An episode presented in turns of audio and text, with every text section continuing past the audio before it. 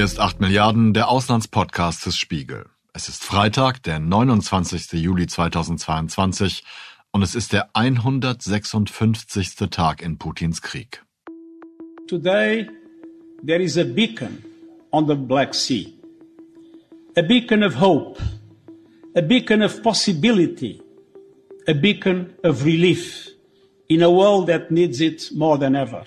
Vor genau einer Woche sprach UN-Generalsekretär Antonio Guterres in Istanbul von einem Leuchtturm der Hoffnung, der Möglichkeiten und der Erleichterung im Schwarzen Meer. Russland und die Ukraine haben sich auf eine Lösung verständigt, wie Millionen Tonnen von Getreide ausgeführt werden können, die wegen des Krieges blockiert sind. Beide Länder unterzeichneten in Istanbul Abkommen mit der Türkei und den Vereinten Nationen. Darin ist geregelt, wie das Getreide über das Schwarze Meer und den Bosporus auf den Weltmarkt gelangt. Die einzigen noch von der Ukraine kontrollierten Häfen liegen in und um Odessa. Keine 24 Stunden nach der Unterzeichnung des Abkommens schlagen zwei Raketen in einem dieser Häfen ein. Der ukrainische Präsident Volodymyr Zelensky reagiert entsprechend. Der russische Raketenangriff auf Odessa, auf unseren Hafen, ist zynisch. Er war auch ein Schlag gegen Russlands eigene politische Position. Falls irgendjemand zuvor auf der Welt gesagt hätte, dass eine Art von Dialog mit Russland oder irgendein Abkommen notwendig wäre, sehen Sie sich an, was jetzt passiert. Heute haben russische Kaliberraketen die Möglichkeit solcher Aussagen zunichte gemacht. Diese Folge von 8 Milliarden geht der Frage nach, warum Russland ein solches Abkommen schließt mit einem Staat, den es seit fünf Monaten versucht zu zerstören.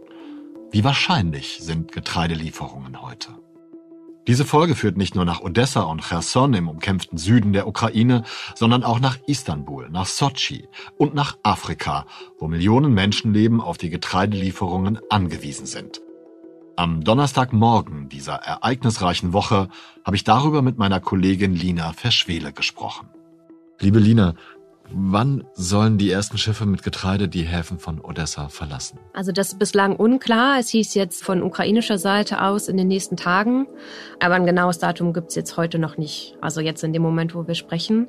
Und am Montag äh, war die Hoffnung ja, dass es schon Mittwoch losgeht. Und das war dann aber eben noch nicht der Fall. Und äh, ich hatte jetzt auch äh, mit einem Unternehmen im Hafen von Chornomorsk gesprochen. Also mit einem äh, Mitarbeiter von einem der Unternehmen da, die eben auch für den Transport zuständig sind. Und er sagte, er rechnet frühestens Freitag oder Samstag damit. Chornomorsk, nur zum Verständnis, ist einer der drei Häfen, die zu Odessa gehören? Genau, das sind diese drei Häfen, in denen ja dann eben der Betrieb wieder aufgenommen werden soll. Also Chornomorsk, Odessa und Yuzhne. Und da laufen ja jetzt auch schon die Vorbereitungen. Trotz der beiden russischen Raketentreffer wollen beide Seiten am Abkommen festhalten, denn es steht viel auf dem Spiel. Ukrainische Lotsen sollen die Schiffe aus dem verminten Hafengebiet herausführen, dann sollen ausländische Besatzungen übernehmen.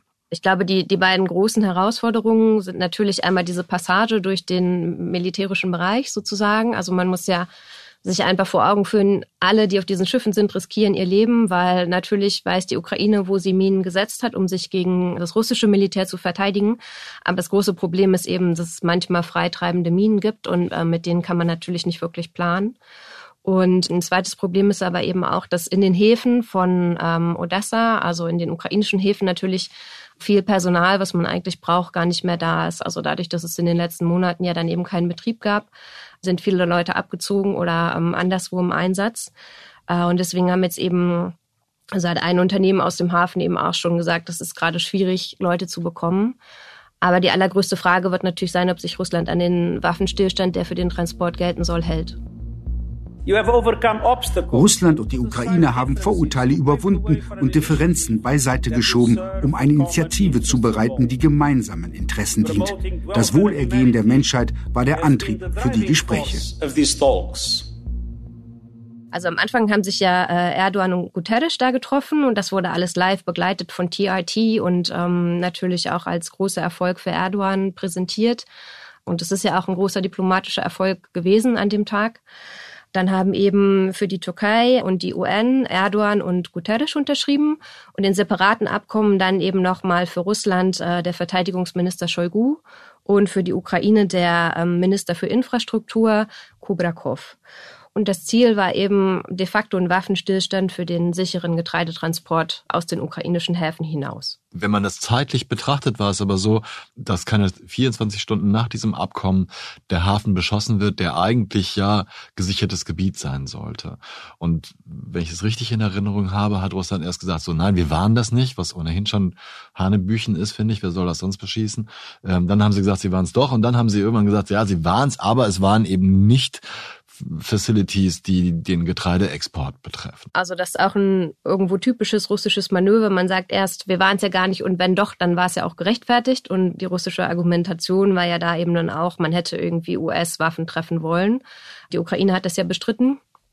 Aber die große Frage bleibt natürlich, wie überhaupt dieser Angriff in irgendeiner Form im Einklang stehen soll mit diesem Abkommen. Also es ging ja darum, die Infrastruktur für den Transport zu sichern. Und wenn dann der Hafen beschossen wird, dann ist natürlich die Frage, ob man das überhaupt jemals irgendwie trennen könnte. Mhm. Was, glaube ich, da interessant ist zu wissen, also es gab eben auch vorher schon Bedenken aus Thinktanks, also dass eben die Ukraine mehr Waffen braucht, um den Hafen zu verteidigen und dass eben äh, in der Nähe russische Kriegsschiffe sind und ähm, der Schutz einfach nicht genug gewährleistet ist. Also es gab tatsächlich auch vorher von ukrainischer Seite schon genau solche Bedenken, dass der Schutz eben nicht ausreicht, den das Abkommen leisten soll.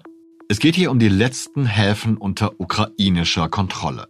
Fast die gesamte Küste ist inzwischen von russischen Truppen besetzt und zu Beginn des Krieges hatten sie auch Odessa angegriffen, um die strategisch bedeutende Stadt zu erobern. Es ist für mich schwer vorstellbar, dass Putin dieses Kriegsziel aufgeben wird. Und erst am Donnerstag meldeten hochrangige Berater des ukrainischen Präsidenten Zelensky eine massive Verlegung russischer Truppen in Richtung der drei südlichen Regionen Saporischia, Melitopol und Cherson. Bei der Stadt Cherson verläuft momentan die westliche Frontlinie. Am Dienstagnachmittag dieser Woche konnte ich mit meinem Kollegen Alexander Sarowitsch sprechen, der zum wiederholten Male als Spiegelreporter genau dorthin gereist war und seinen jüngsten Artikel danach die Schlacht um den Süden genannt hat. Also im Süden der Ukraine passieren aus meiner Sicht gerade drei sehr wichtige Dinge. Also um, um mit dem offensichtlichsten vielleicht anzufangen.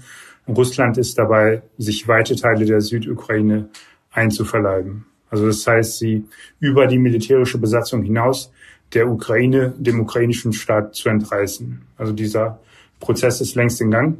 Das kann man etwa in der Region Herson beobachten, die noch immer größtenteils besetzt ist. Der Rubel wurde als Währung eingeführt. Äh, russische Pässe wurden eingeführt. Russische Mobilfunkanbieter wurden in die Region geholt. Russisches Fernsehen. Also ein hoher Funktionär der Kreml-Partei Einiges Russland, der war äh, vor nicht allzu langer Zeit zu Besuch in der Region und der brachte es mit dem, mit dem Satz auf den Punkt, Russland ist auf ewig hier. Ich glaube, das, das zeigt ganz gut, welche Ziele dort verfolgt werden. Die meisten, die uns zuhören, inklusive mir, haben wahrscheinlich das große Glück, nie eine solche Situation erlebt zu haben oder hoffentlich auch erleben zu müssen. Aber kannst du mir beschreiben, wie man sich das vorstellen muss? Wenn du jetzt da hinreist, dann triffst du die Leute und dann stelle ich mir das so vor, als ob es eine eine befestigte Anlage ist, ein Bunker oder so? Wie, wie muss man sich das vorstellen? Es ist im größtenteils ein sehr ländliches Gebiet, was dort umkämpft ist im Moment. Und da haben sich Soldaten verschiedene Stellungen und Posten aufgebaut. Also es sind nicht selten so kleine Bauernhäuser. Also ich war jetzt neulich in einem Dorf, das quasi Anfang der 50er Jahre entstanden ist und ähm, damals in der Sowjetzeit vor dem Hintergrund des, des Kalten Krieges und auch des atomaren Wettrüstens wurden halt auch diese, ähm, in vielen dieser kleinen Dörfer wurden die Häuser unterkellert. Beim letzten Mal war es tatsächlich so, dass äh, dann irgendwann die Soldaten beschossen wurden und wir quasi runterrennen mussten in den Schutzraum. Ähm, und stelle ich mir furchtbar vor. Also gut, du, du bist ein erfahrener Reporter, ne? Aber was denkt man denn dann, wenn man so, wenn man plötzlich beschossen wird? Also ja, so schnell runter, schnell sich in Sicherheit bringen. Ja, also wobei die Gefahr jetzt für jemanden, der dort einmal hinfährt, also den, den Besuch dort plant und auch wieder geht, natürlich viel geringer ist als für Leute, die da ständig sind. Und ähm, da sind tatsächlich auch jetzt, wenn wir das Beispiel dieses Dorfes nehmen, es sind von etwa 1000 Leuten drei oder vier Dutzend geblieben. Und äh, die verbringen auch den ganzen Tag im Grunde in diesen, also in zwei Bunkern. Die sind quasi in den, in so kleine Hügel eingebaut. Also es ist, äh, irgendwie notdürftig, aber auch einigermaßen raffiniert gemacht. Also die sind dann in so einer, so, so eine kleine Anhöhe und da ist dann so ein kleines Haus, da geht man runter und ja, es schützt dann doch gut. Also uns sagt einer der Soldaten, dass es eigentlich ein Angriff mit einem Kampfflugzeug, ein, das eigentlich das so das Einzige ist, was sie wirklich fürchten. Bei so Artillerieangriffen sind sie unten eigentlich immer sicher. Hat sich für dich etwas verändert in den verschiedenen, in dieser Zeit, in der du mehrmals im Süden gewesen bist? Ganz allgemein, jetzt nicht auf dieses Dorf bezogen? Also es fing an Anfang März, da rechneten alle mit dem Schlimmsten. Also da rüstete sich auch Odessa, das jetzt inzwischen ja doch äh, ein ganzes Stück wieder entfernt ist von der, von der unmittelbaren Bedrohung. Also ich glaube, da, das glaubt im Moment niemand, dass jetzt die russischen Streitkräfte, so wie sie im Moment verfasst sind im Süden, dass sie jetzt irgendwie die Durchschlagskraft entwickeln könnten in diesem Jahr noch, um, um wieder einen äh, Vormarsch Richtung Odessa zu starten. Also ich glaube, das trauen denen die wenigsten Beobachter im Moment zu. Als ich das erste Mal dort war, Anfang März, war das natürlich ganz anders. Also äh, da rechneten sie sowohl mit einer ähm, Attacke aus dem Norden, quasi so einer Bewegung, die auch durch Transnistrien, diesen ähm, Teil Moldawiens, gehen würde, wo russische Truppen stationiert sind, als auch eine amphibische Attacke über das Schwarze Meer dann.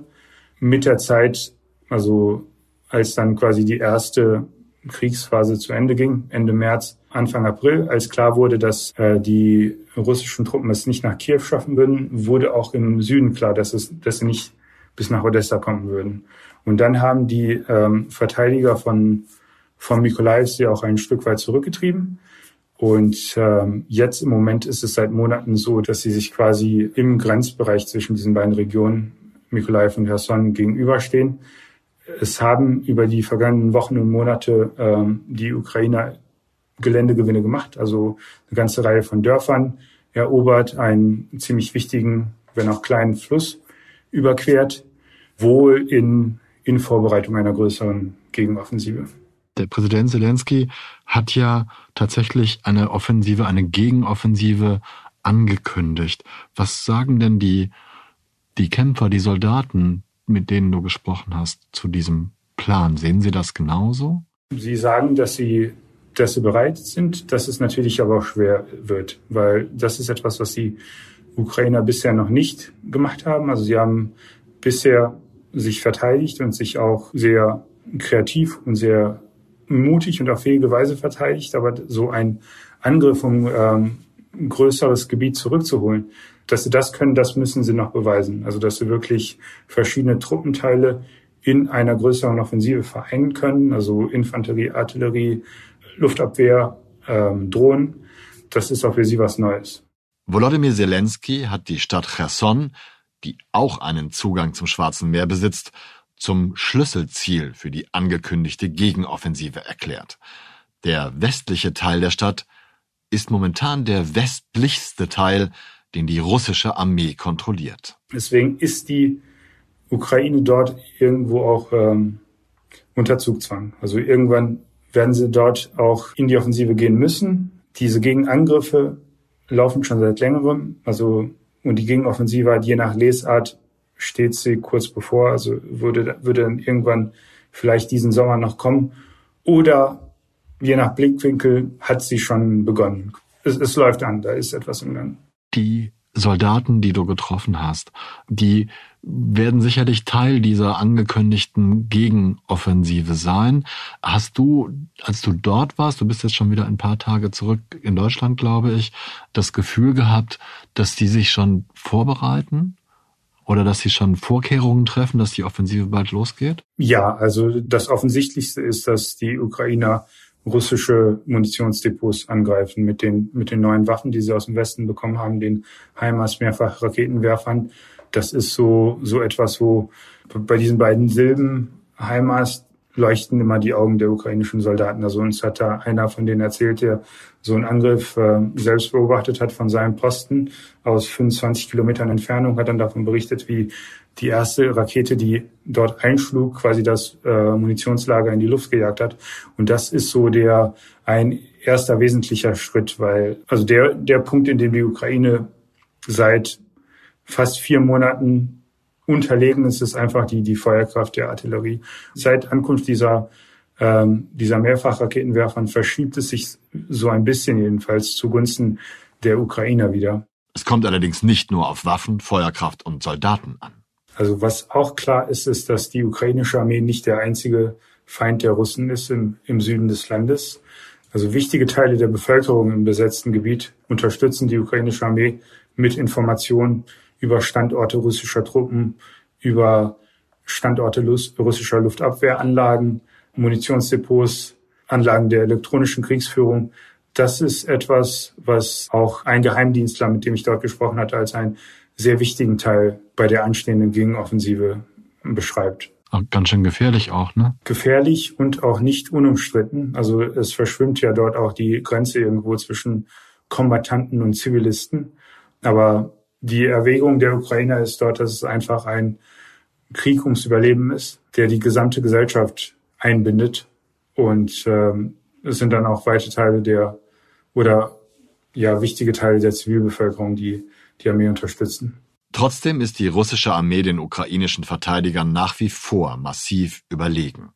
Hinzu kommt, dass die Russen inzwischen mehrere Monate lang ihre Stützpunkte befestigen und ihre militärischen Strukturen organisieren konnten. Also die Soldaten vor Ort schilderten es mir so, dass sie erst die Artillerie und die Geräte der elektronischen Kriegsführung, also die Störsender und anderes ausschalten, dann erst kommen die Panzereinheiten und die Infanteristen. Also sie, dann erst rücken sie vor. Also es ist, äh, das betont auch die ukrainische Führung immer wieder, dass sie da Schritt für Schritt vorgehen. Und äh, deswegen ist das auch so ein bisschen schwer zu sagen. Ist, sind das jetzt noch Vorbereitungshandlungen für eine größere Offensive oder oder nehmen sie jetzt Fahrt auf? Man weiß auch nicht, wie genau dann diese Offensive aussehen wird. Mir sagte einer der Soldaten, dass es wahrscheinlicher ist, dass es mehrere Keile sind quasi, also Angriffe aus zwei bis drei Richtungen, wo dann versucht wird, so ein, so ein Keil in die russischen Linien zu treiben, eher als jetzt eine ganz äh, breite Walze sozusagen, also wo, wo, da, wo dann in ganzer Breite dann angegriffen wird.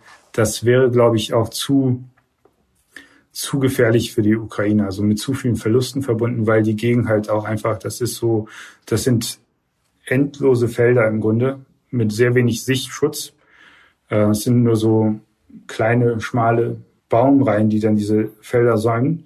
Das wäre, glaube ich, auch zu, zu gefährlich und das Risiko hoher Verlust einfach zu, zu groß. Du hast geschrieben in deinem letzten Artikel, wenn die ukrainische Armee die Gebiete westlich des Dnieper zurückerobern kann, wäre das ein wichtiger Grund für den Westen, seine militärische Unterstützung durch Waffenlieferungen aufrechtzuerhalten. Kannst du mir das genauer erklären, beziehungsweise warum ist es dann im umgekehrten Fall vielleicht nicht mehr so? Also, wenn man sich das Szenario mal anguckt, also der Westen Hersons ist so das Gebiet, wo es den Ukrainern am ehesten zugetraut wird, dass sie dort mit Erfolg größere Gebiete zurückholen, die jetzt noch russisch besetzt sind. Wenn das gelingt, wäre das quasi auch ein Beweis für die westlichen Partner, die ihre Waffen liefern, seht her. Also wir liefern dort unsere HIMARS Mehrfachraketenwerfer und unser anderes Gerät hin und die wissen, was damit anzustellen. Also wir liefern das dort nicht umsonst hin. Wenn aber wiederum umgekehrt die Gegenoffensive nicht glückt, dann würden sie sagen, ja, also wenn sie es nicht mal schaffen, dieses Stück Land zurückzuerobern, wo man es ihnen vielleicht am ehesten zutrauen würde, dann äh, müssen wir uns fragen, ob das Ganze nicht ohnehin militärisch ein aussichtsloses Unterfangen ist und warum sollten wir dann da weiter Waffen schicken? Und ähm, je nachdem, welche Vergeltungsmaßnahmen Russland dann gegen, gegen die westlichen Partner ergreift, also ähm, Stichwort Gas, wieso sollten wir dann im Winter den Winter durchfrieren? Einfach nur, um ein äh, äh, Unterfangen zu unterstützen, was militärisch ohnehin zum Scheitern verurteilt ist. Die Situation der letzten von der Ukraine kontrollierten Häfen in Odessa wird entscheidend durch die Entwicklung dieser südlichen Front beeinflusst. Und von den Getreideexporten aus jenen Häfen hängt die Ernährungssituation von Millionen Menschen ab, beispielsweise in Afrika. Dorthin reiste in dieser Woche Sergei Lavrov, der russische Außenminister, um seine Kundschaft zu beruhigen, denn auch Russland verkauft Getreide in großem Stil nach Afrika. Gleich seine erste Station in Kairo nutzte Putins Chefdiplomat oder Chefpropagandist, je nachdem wie man will, am Sonntag, um das Abkommen von Istanbul auf sehr russische Weise zu interpretieren und zu erzählen, die westlichen Sanktionen seien der wahre Grund für die fehlenden Lieferungen und nicht der russische Angriffskrieg, gegen den sie sich richten.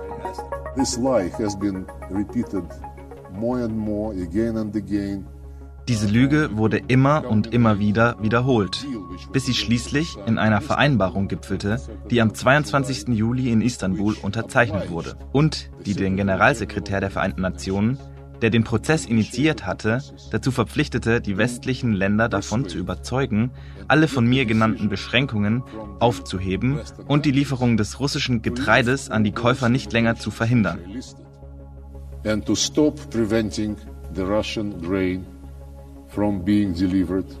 To the to the.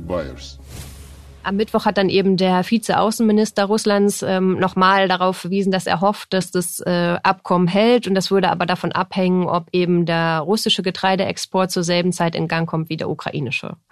Also erst am Mittwoch dann ähm, wurde der Deal eben von Russland zum zweiten Mal in Frage gestellt und deswegen müssen wir halt auf, den, auf die nächsten Tage schauen. Das ist mir übrigens bei Lavrovs äh, Afrikareise auch aufgefallen, dass er ganz deutlich von den russischen Getreideexporten gesprochen hat. Je mehr ich darüber höre, was du gerade gesagt hast, was der, was der stellvertretende Außenminister gesagt hat, was Lavrov betont, kann es sein, dass es Russland nur um die eigenen Getreideexporte geht oder hauptsächlich?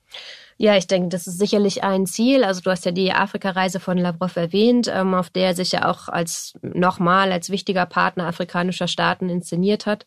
Ähm, betont hat, dass die russischen Getreide, also Russland als Getreidelieferant zuverlässig ist.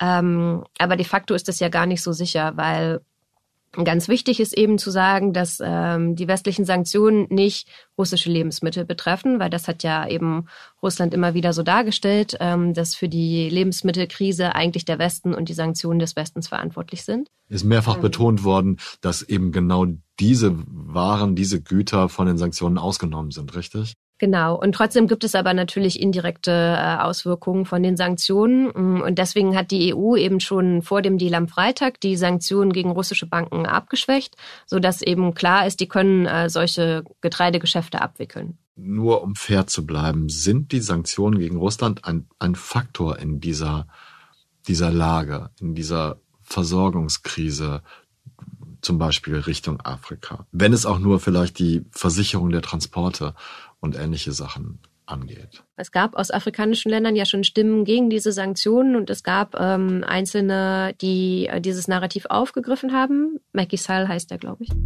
Macky Sall ist der Präsident Senegals und seit Anfang dieses Jahres auch der Vorsitzende der Afrikanischen Union. In dieser Funktion besuchte er Anfang Juni Wladimir Putin in Sochi und wurde dort mit einem typischen Putin-Lächeln zu Gesprächen empfangen. Diese fanden in gelöster Atmosphäre statt. Zumindest wirkt das in den Videos so. Putin und Sal sitzen in bequemen Sesseln dicht nebeneinander und schaffen so Bilder des Zusammenhalts und der Gemeinsamkeiten. Ein überlanger Tisch, an dem Putin westliche Politiker in Moskau gern empfängt, scheint in Sochi nicht notwendig zu sein.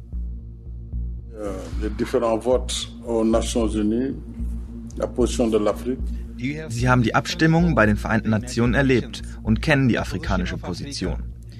Trotz massiven Drucks hat es die Mehrheit afrikanischer Staaten vermieden, diese Situation zu verurteilen. Und wenn Sie Asien, den Nahen Osten und Lateinamerika mit einbeziehen, sieht man, dass ein großer Teil der Menschheit die Vorgänge tatsächlich sehr aufmerksam beobachtet. Und genau wie mein Besuch bei Ihnen zeigt, Hoffnung auf Hilfe hegt. Das ist ein höchst interessantes Statement, weil es zum einen das russische Narrativ transportiert, westliche Sanktionen seien der wahre Grund für fehlende Getreidelieferungen. Zum anderen sagt Merkel aber deutlich, dass die afrikanischen Staaten auch schon etwas für Russland getan hätten, indem sie die UN-Resolutionen gegen Putins Krieg nicht unterstützten. Kleine Randnotiz. Im Bericht des chinesischen Staatsfernsehens über dieses Treffen wird nicht nur die russische Erzählung einfach übernommen, sondern auch die offizielle russische Bezeichnung für den eigenen Angriffskrieg. Russia has urged the West to lift sanctions imposed on it over its military action in Ukraine so that essential supply of grain can start flowing freely to global markets. The African Union chairperson agrees, saying the sanctions have a ripple effect on African countries. Ich glaube, was man daran gut ablesen kann, ist, dass natürlich dieser geschlossene Block gegen Russland, den, den man dann hier manchmal wahrzunehmen glaubt, dass es den einfach nicht gibt. Also Natürlich gibt es in anderen Regionen der Welt äh, große Ressentiments gegen den Westen und die sind ja ähm, auch nachvollziehbar in vielen Punkten. und ähm, die lassen sich jetzt natürlich von Russland wahnsinnig gut irgendwie instrumentalisieren. Das ist ja jetzt auch auf Lavrovs Reise passiert. Also da hat ja Lavrov eben schon im Vorfeld irgendwie beschrieben, dass sich Russland ja vom Westen unterscheide, wenn man den halt afrikanische Staaten nie belehrt hat. Also man habe nie jemanden belehrt, man habe sich nie an kolonialen Verbrechen beteiligt und so weiter.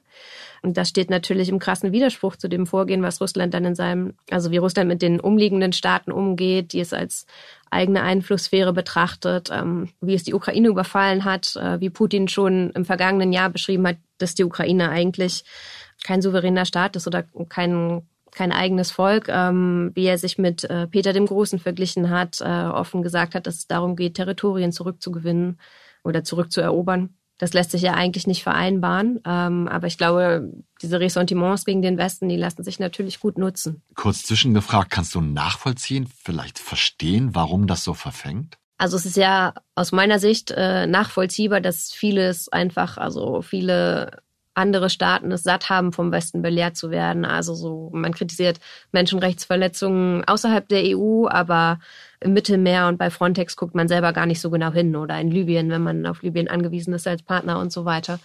Mm, und ich glaube, dass Russland da natürlich ins Schwarze trifft oder Putin und Lavrov, wenn sie dann eben genau darauf abzielen. Sagen, wir machen das eben nicht, wir stellen nicht tausend Bedingungen, ähm, wir belehren euch nicht.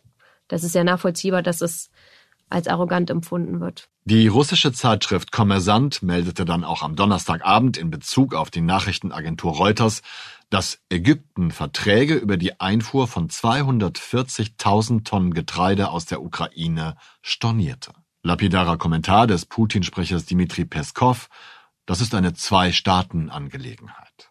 Außenminister Lavrov nutzte die Afrikareise auch für die Verbreitung des russischen Kriegsnarrativs wie abstrus und realitätsfern das auch für westliche Ohren wie meine klingen mag. Hier ein weiterer Ausschnitt aus seiner Rede in Kairo. We are sorry for the, for the Ukrainian people who deserve much, much better.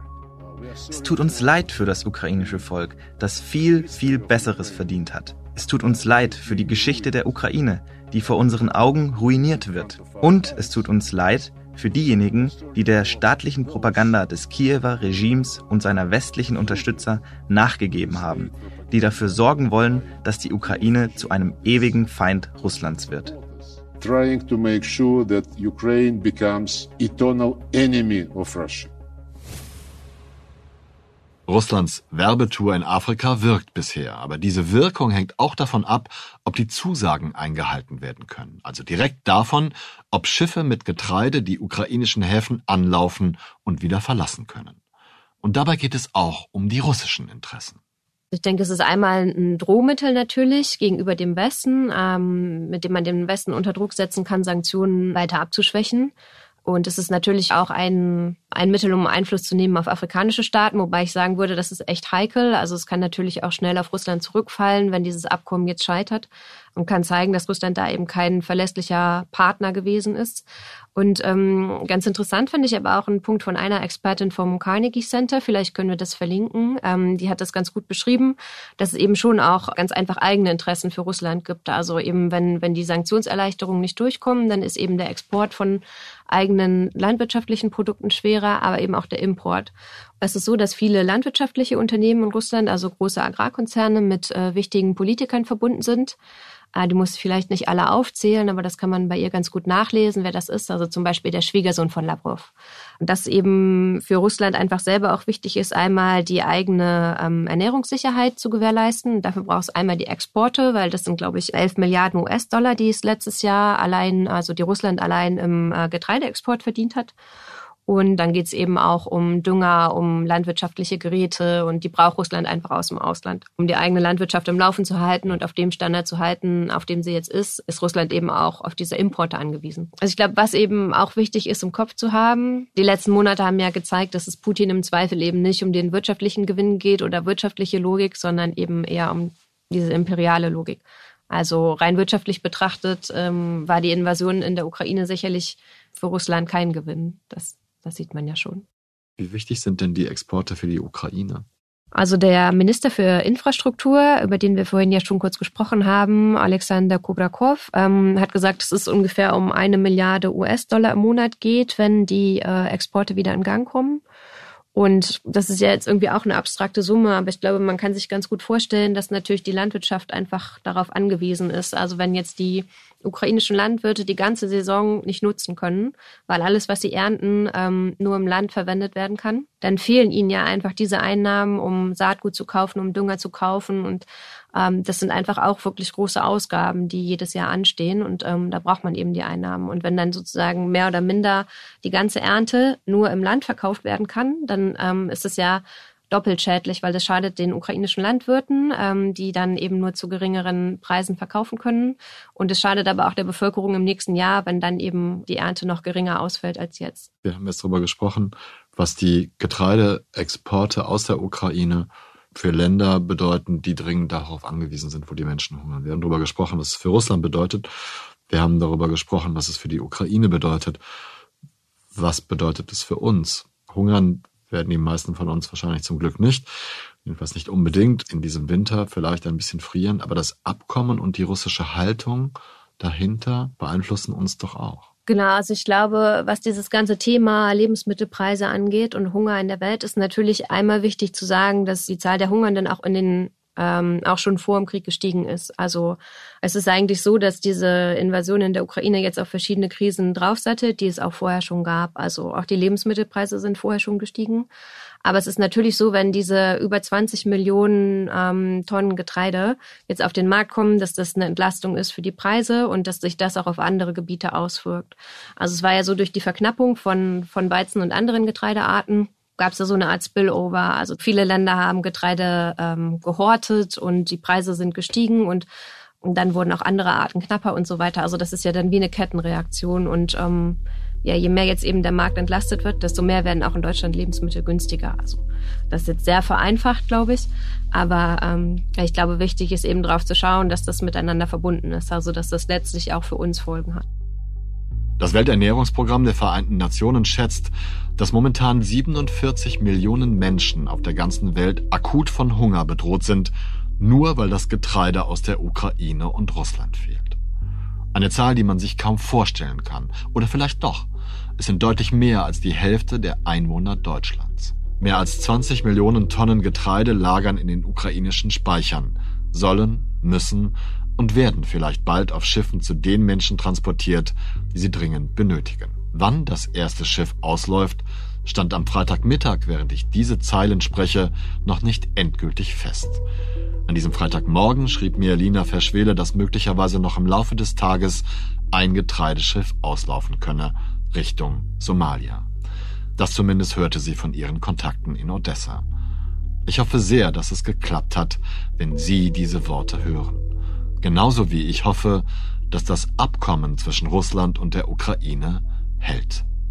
Das war 8 Milliarden, der Auslandspodcast des Spiegel über Russlands Krieg gegen die Ukraine. Ich bedanke mich bei meiner Kollegin Lina Verschwele und meinem Kollegen Alexander Sarowitsch für die spannenden Gespräche dieser Folge. Erneut hat mich meine Kollegin Frauke Böger in der Produktion unterstützt und erneut hat Christian Balbach entscheidend an der Entstehung dieser Folge mitgewirkt. Auch Philipp Fackler hatte erneut großen Anteil daran, denn er hat sich die Mühe gemacht, diese Folge zu mischen und verschiedenste Aufnahmen klanglich zu verbessern. Wie stets möchte ich mich auch bei allen Menschen bedanken, die uns ihre Aufmerksamkeit schenken und die Folgen bis zu diesem Punkt hören. Bleiben Sie tapfer und gesund. Ich verbleibe bis zur nächsten Folge, Ihr Olaf Häuser.